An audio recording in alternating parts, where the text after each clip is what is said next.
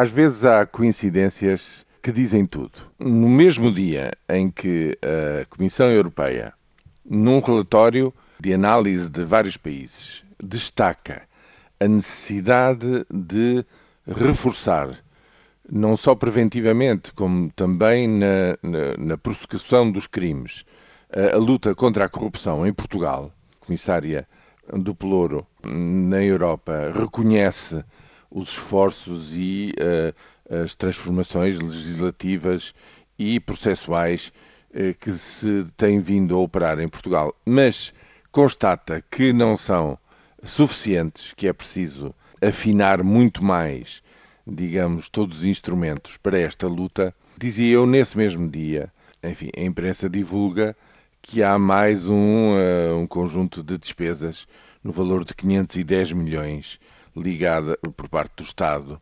ligadas ao BPN e num outro processo menor que também continuam as, os lesados do BPP eh, com dificuldade para serem ressarcidos daquilo a que têm direito.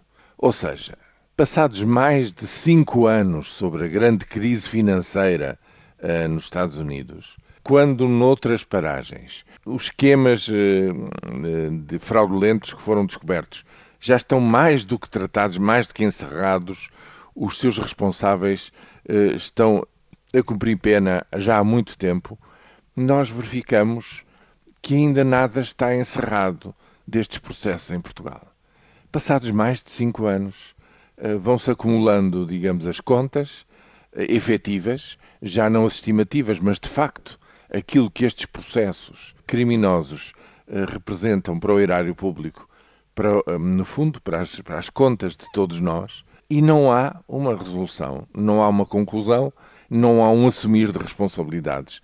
Ninguém está ainda a pagar verdadeiramente por aquilo que fez hum, nestas matérias.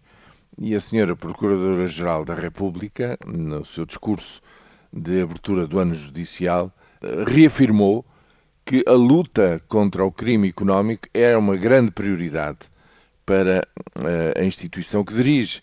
E acredito que o seja.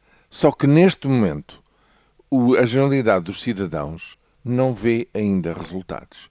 Aquilo que se está a fazer é seguramente muito esforçado, os processos são muito complexos, mas os resultados chegam tarde e são muito escassos.